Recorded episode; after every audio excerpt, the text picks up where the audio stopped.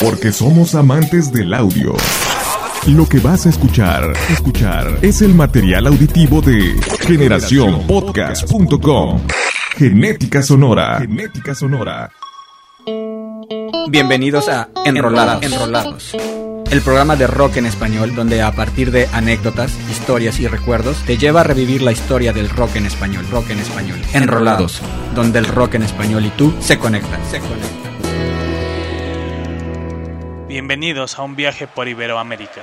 Vivencias y anécdotas de los protagonistas de nuestra música nos llevarán a recorrer sus canciones con una visión distinta. Yo soy Víctor Hernández y esto es Enrolados.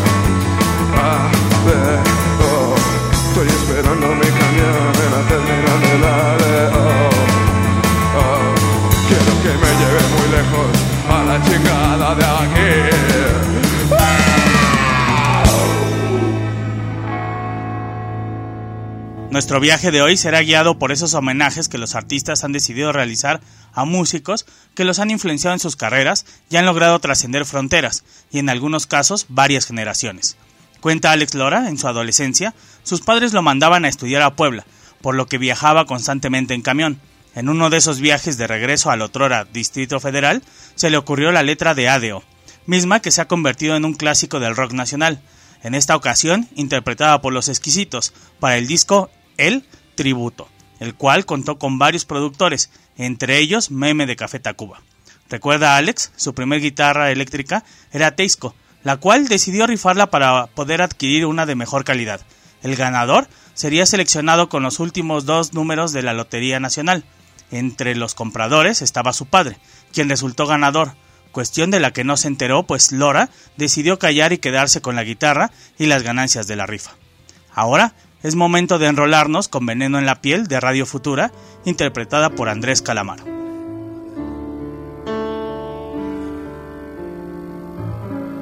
Dicen que tienes veneno en la piel y que estás hecha de plástico fino. Dicen que tienes un tacto divino y quien te toca no se queda con él.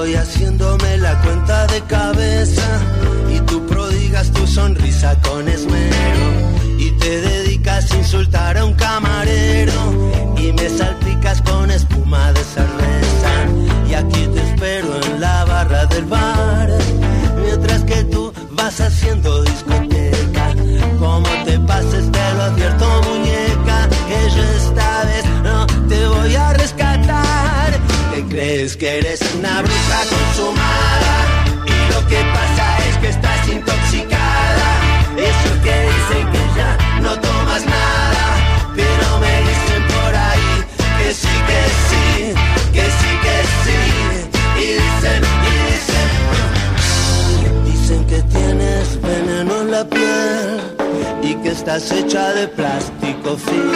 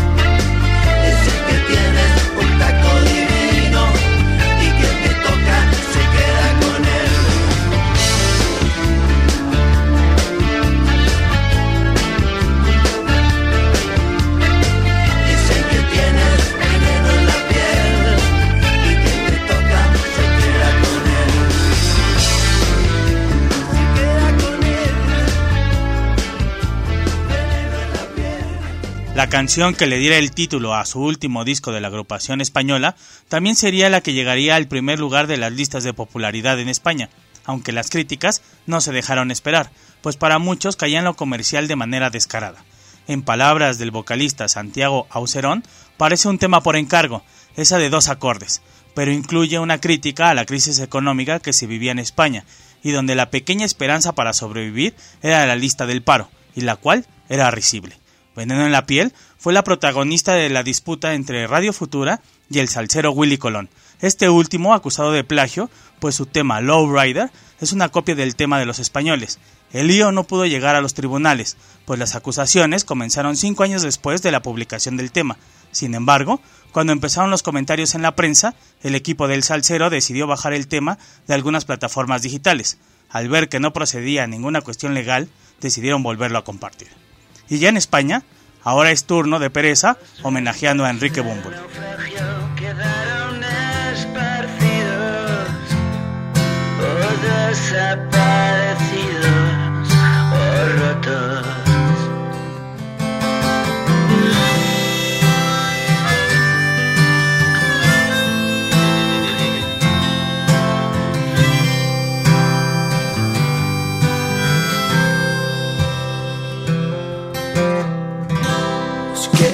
presente, que ya es suficiente, no nos debe faltar. Nos queda la suerte, que si se balancea un poco, nos puede tocar. Nos queda Oaxaca de San Pedro y amigos que no, no nos quieren cambiar. Nos quedan canciones que llenen los corazones y sobre todo las de los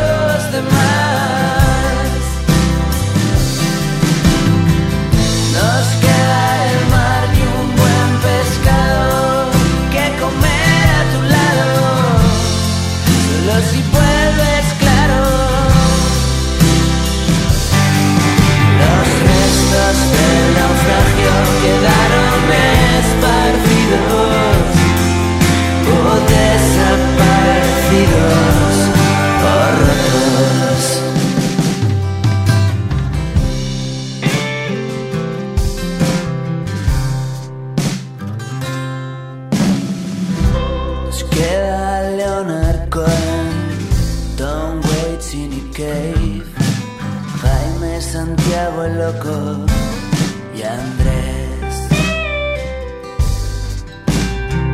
Charlie, Fito y Espineta, Erika,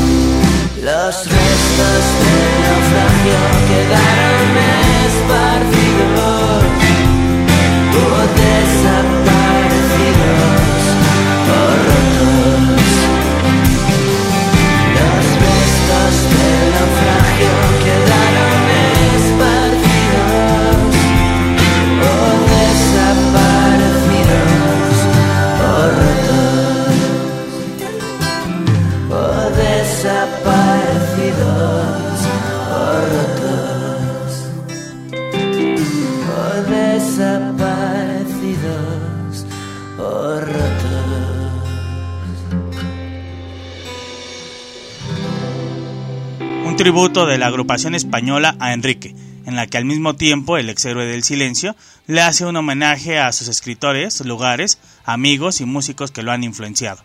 Recuerda Enrique una de sus aventuras en Ciudad Juárez, terminando de tocar con Julieta Venegas, decidieron seguir la fiesta, así que intentaron cruzar hacia Estados Unidos. El problema es que prácticamente todos llevaban su dosis de marihuana, por lo que fueron retenidos. Al final, tuvieron que dar la clásica mordida. La condición era que los dejaran pasar con la hierba para seguir la fiesta. Las autoridades accedieron y la fiesta siguió hasta el amanecer. Hechizo es el título del homenaje a Héroes del Silencio y aparte de la carrera en solitario de Enrique. Así que 22 artistas de seis países diferentes fueron convocados para la grabación. Sin duda la gran ausente fue la gran amiga del español Julieta Venegas. Cuenta Enrique, cuando Héroes del Silencio fue convocado a participar en el festival Rock am Ring en Alemania, tuvo uno de sus momentos más emocionantes y al mismo tiempo los nervios le invadían, pues Robert Plant, ex Led Zeppelin, asistió a su presentación. Esa sería la primera de varias interacciones que los españoles tendrían con el inglés en diferentes escenarios europeos. Otro referente del rock iberoamericano tendría su homenaje, en esta ocasión con la banda que transformaría la industria de los conciertos en Argentina, Soda Stereo.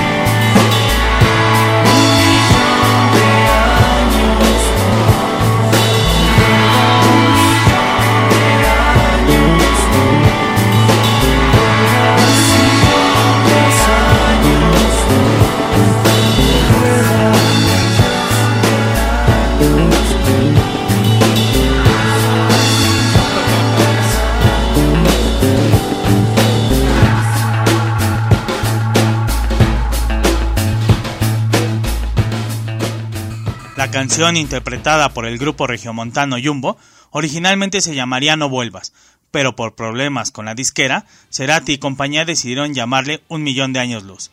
Contaba Gustavo, en la época en la que se le ocurrió la melodía, tenía muy presente la canción Tempestad de los británicos Squeeze. En su sala, Gustavo comenzó a tocar, y la sensación tenía que ver con su mujer. Quería lograr algo heroicamente emotivo, con una armonía predecible que según él le provocaba repetir en su mente la frase no vuelvas, y de esa manera el tema se fue formando poco a poco. Hablando de tributos, Cerati reveló el acercamiento que tuvo con Kiss para su disco de covers llamado Kiss My Ass. Gene Simmons lo contactó para hablarle del proyecto y comentarle que los querían dentro gracias al gran número de ventas que los argentinos tenían. Cerati aceptó, pero le comentó que solo podrían grabar una canción, pues era la que conocían, y sería más fácil grabarla. Se trataba de su hit I Was Made for Loving You, cuestión que era imposible, pues ya había sido grabada por otros grupos, por lo que el proyecto no se pudo concretar, aunque en los agradecimientos del disco original Kiss incluyó a Soda Stereo.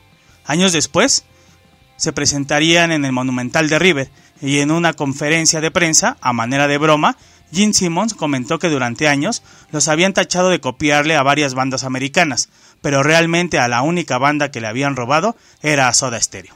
Y ya que estamos en temas que tienen que ver con bandas angloparlantes, escuchamos una reversión a Elvis Costello.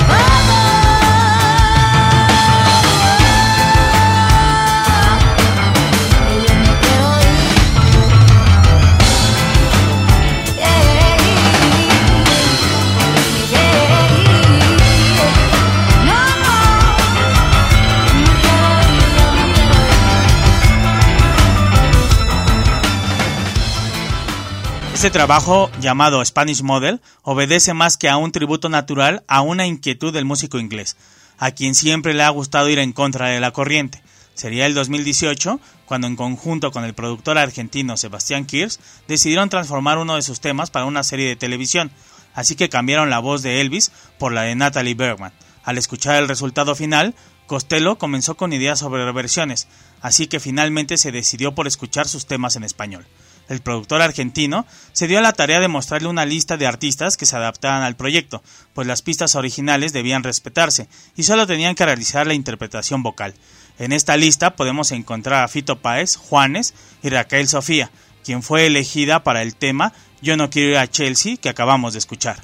Confiese el inglés eh, la gran satisfacción del trabajo realizado, pero además quedó impresionado por el conocimiento que los artistas tenían de su obra, pues estaba escéptico sobre la familiaridad que pudieran tener con su música. Existen homenajes que resultan ser naturales por parte de los artistas, y en ocasiones son encargos, como en el caso de Spanish Model. Otros más son proyectos ideados por las disqueras, aprovechando la importancia del artista a celebrar. Este es el caso del tributo a Sandro, un disco de rock.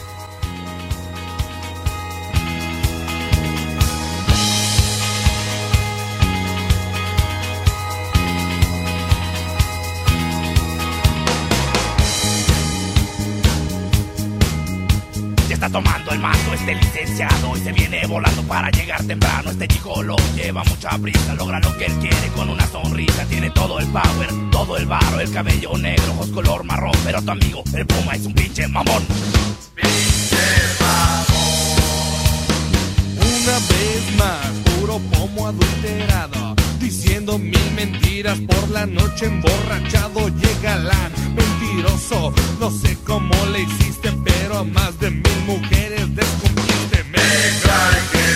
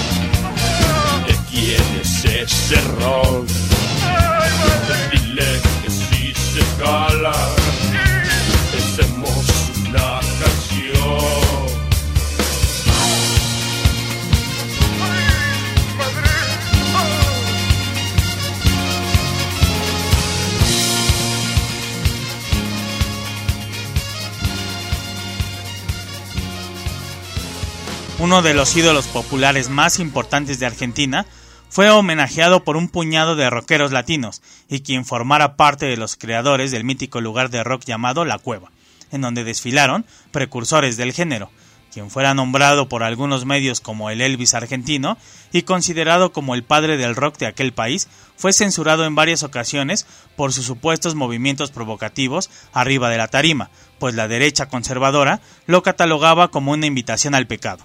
Recuerda Charlie García cuando decidió asistir a su show, a pesar de estar agotadas las entradas, el manager de Sandro hizo lo necesario para que Charlie estuviera presente.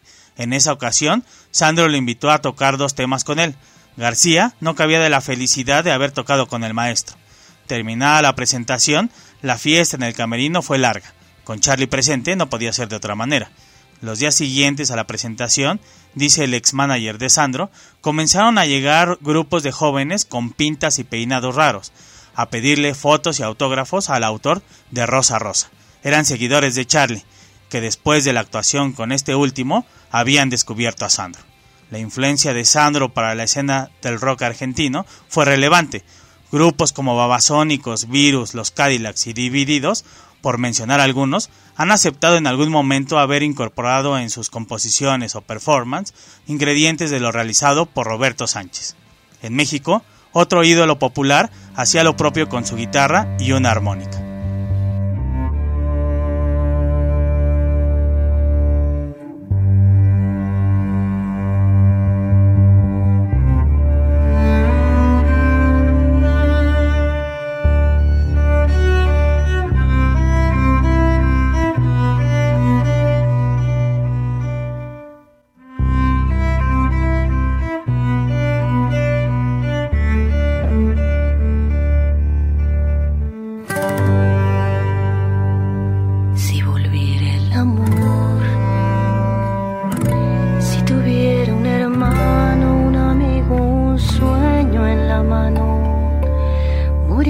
Ese dolor de buscar el calor en el cruel laberinto de este vaso de alcohol. De estas calles sin sol.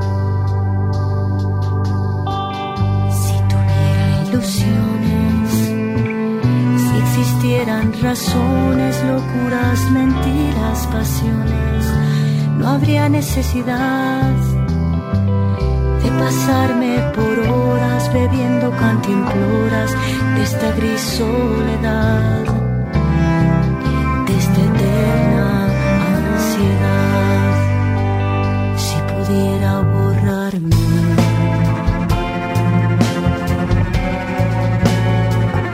esos viejos recuerdos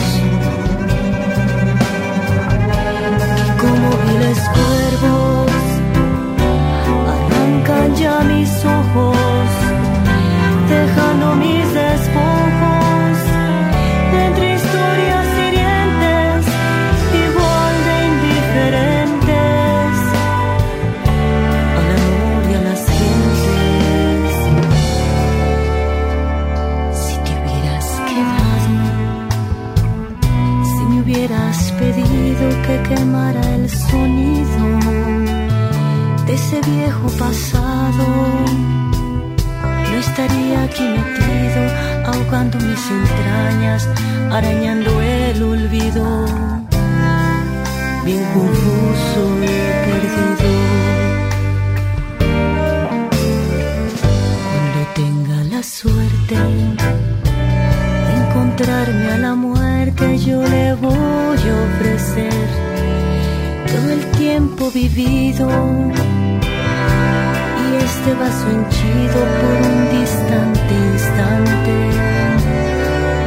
un instante de olvido.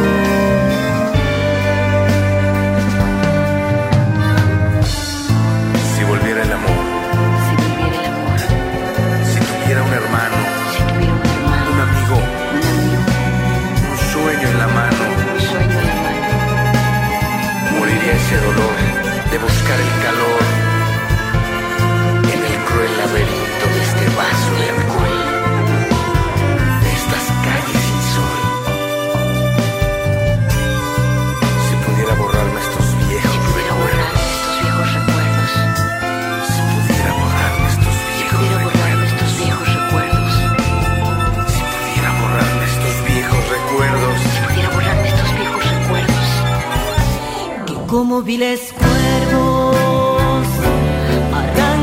arrancan ya mis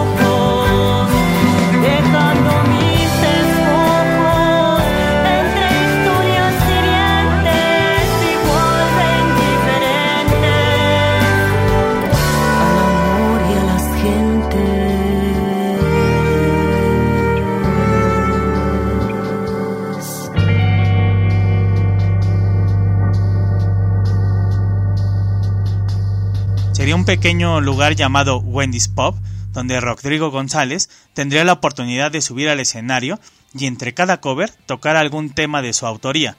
Pero eso no fue tan fácil como suena, pues los encargados del lugar, al verlo mal vestido, lo único que le ofrecían era lavar los baños. Sería Javier Batis quien abogara por él para obtener la oportunidad de debutar en aquel lugar, abriéndole el show al guitarrista, y sería ahí donde tendría la mayor libertad de presentar sus temas. El disco Una ofrenda a Rodrigo, del cual se desprende la interpretación por parte de Santa Sabina de Distante Instante, que recientemente escuchamos, resulta una oportunidad para escuchar al grupo Cual, con el que el profeta del Nopal había comenzado una nueva aventura muy prometedora, pero el temblor de 1985 le puso fin al sueño y a su vida. Cuenta Sergio García, quien fuera dueño del Foro Tlalpan, invitaría a Rodrigo a ser parte del elenco, en el cual ya sobresalían Jaime López y Cecilia Toussaint. A González le intimidaba la idea de alternar con Jaime, que para aquel momento ya contaba con prestigio. Su llegada al lugar no fue bien vista por López y sus amigos, quienes lo trataron mal en varias ocasiones, hasta que el dueño del lugar lo recomendó y sólo así le darían la oportunidad de tocar.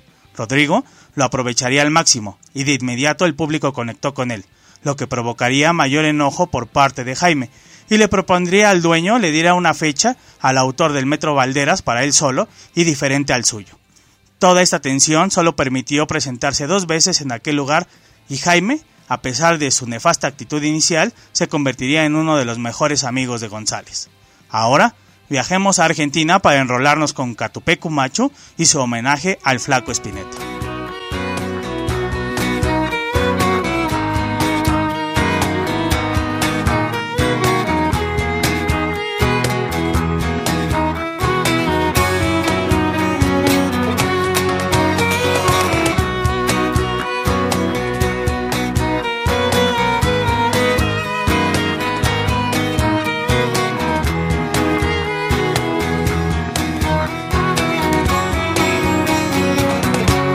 Tu corazón yo llego igual, todo siempre se podrá elegir.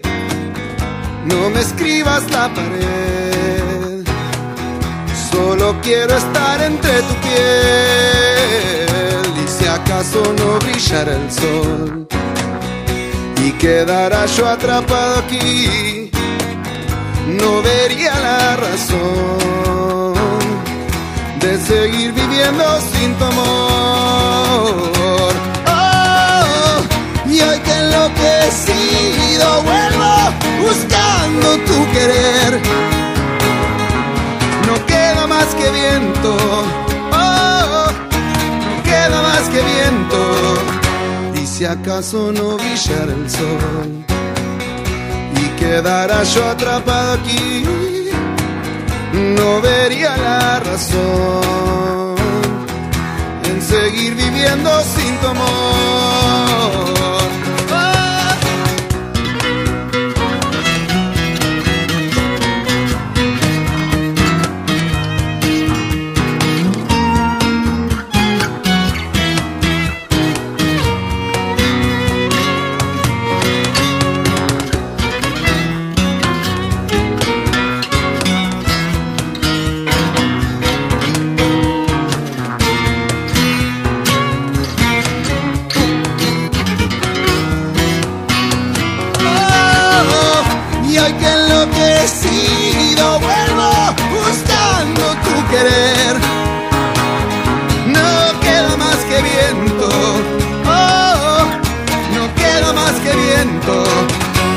Si acaso no brillara el sol y quedara yo atrapado aquí, no vería la razón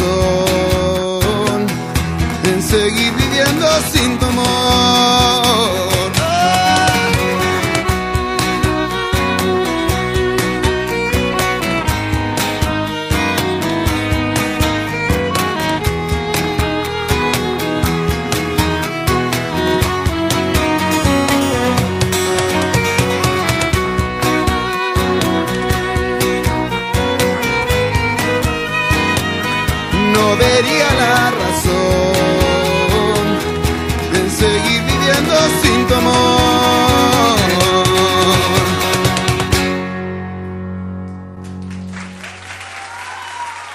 Varios medios de comunicación colocaban el tema Seguir viviendo sin tu amor como la mejor canción del 91 y se convertiría en el mayor hit radial de Luis Alberto Spinetta. El flaco pasaba por una etapa complicada con su esposa, llena de desencuentros, pues la extrema obsesión de Luis Alberto por realizar grabaciones de calidad provocaron largas jornadas dentro del estudio, desatendiendo la cuestión familiar, y en ocasiones Spinetta tuvo que vivir varias veces dentro del estudio, pues la puerta de casa no le era abierta. Bajo esa atmósfera de tensión, Seguir viviendo sin tu amor fue creada. El flaco era querido por la mayoría de los músicos, siempre honesto y sin filtros. También tenía el don de regalar momentos singulares. Cuenta Luca Prodan, ex líder de Sumo, quien prácticamente hablaba mal de todos los músicos de la época, al único que respetaba era el flaco. Un día en casa de este, cuando sus hijos eran pequeños, Dante, quien se convertiría en parte de Ilia Kuriaki, rompió un cristal con el balón. Todos alterados fueron a ver lo sucedido. El único tranquilo fue el flaco, quien dijo, bueno, no importa, así entrarán las mariposas. A Luca eso le pareció genial. Cuando contaba esa anécdota, terminaba diciendo, Spinetta está loco, a ese sí le creo.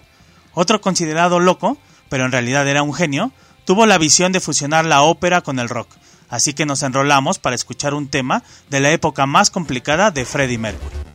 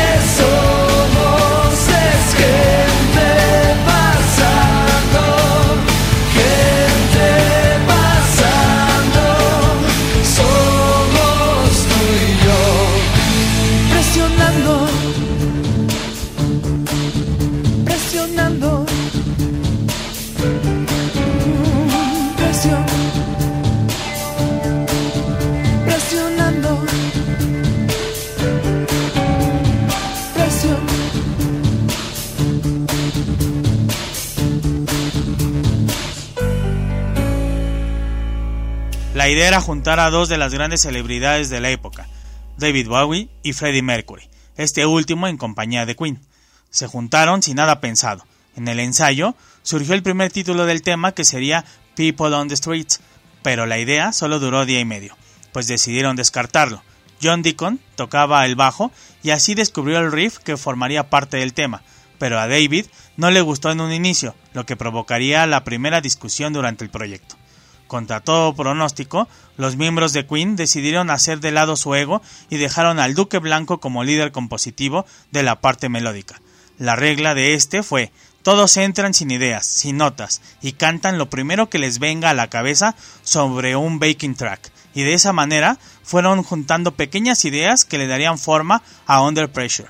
La mezcla fue otro martirio, pues Mercury y Bowie fueron los supervisores del proceso, el ingeniero encargado de la mezcla no tenía la experiencia necesaria, y las discusiones entre los músicos comenzaron, por lo que decidieron dejarle todas las decisiones a Bowie, incluyendo el título de la canción, los integrantes de Queen quedaron descontentos con el resultado final, pero es indudable que se convirtió en un tema exitoso. Es momento de viajar a Chile con los bunkers.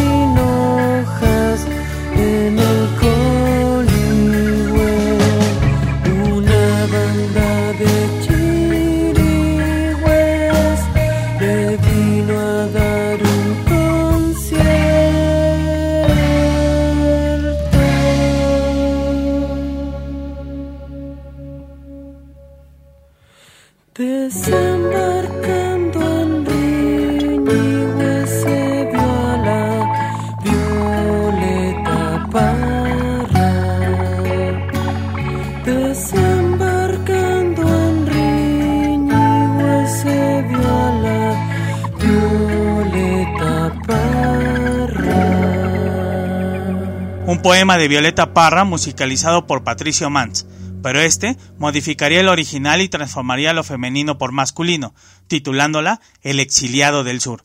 Sería hasta que Inti Limani reversionaría el tema y la llamaría como actualmente la conocemos.